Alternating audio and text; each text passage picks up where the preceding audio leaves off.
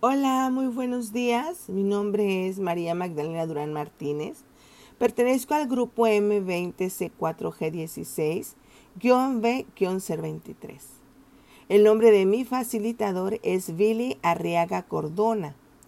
Y esta actividad que voy a presentar tiene por nombre la sobreexplotación de mi entorno.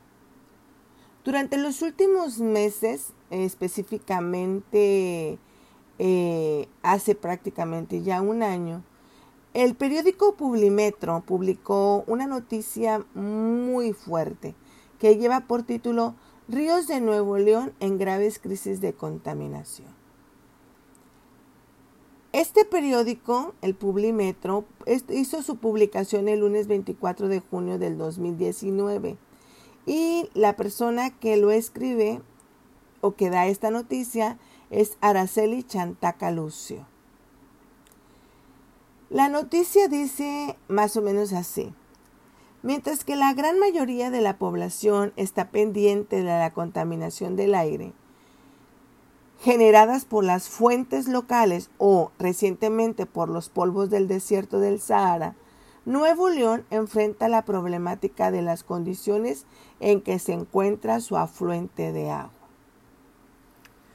Déjame hablarte un poquito acerca de la ciudad en donde yo vivo. Es llamada, se llama Monterrey Nuevo León o la ciudad de las montañas o la tierra de los osos. Nuevo León se encuentra en la región noreste de México, se localiza en una región predominante semiárida, presenta condiciones geográficas que le permiten una vegetación diversa, Dentro de esta diversidad de vegetación vamos a encontrar los matorrales que ocupan más de la mitad de la superficie del estado, mientras que los bosques de coníferas y encinos se encuentran en las zonas más altas.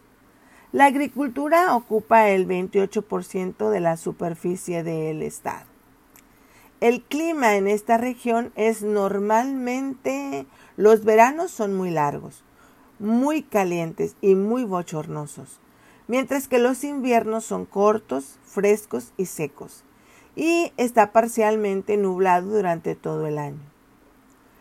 Durante el transcurso del año las temperaturas generalmente en este estado o en esta ciudad varían de los 10 grados centígrados a los 35 y rara vez bajan a menos 4 grados o suben a más de 38 grados, claro, centígrados. Mm, dos ejemplos, por ejemplo, de la flora y la fauna serían eh, dentro de la flora, Nuevo León se diferencia porque tiene mucho encino y mucho mezquite. Son dos floras que predominan en todo, en todo el estado y también en toda la ciudad. Mientras que eh, dos, dos, faunas que se encuentran, que son muy comunes en Nuevo León y en Monterrey sobre todo, es el común oso negro y el zorro.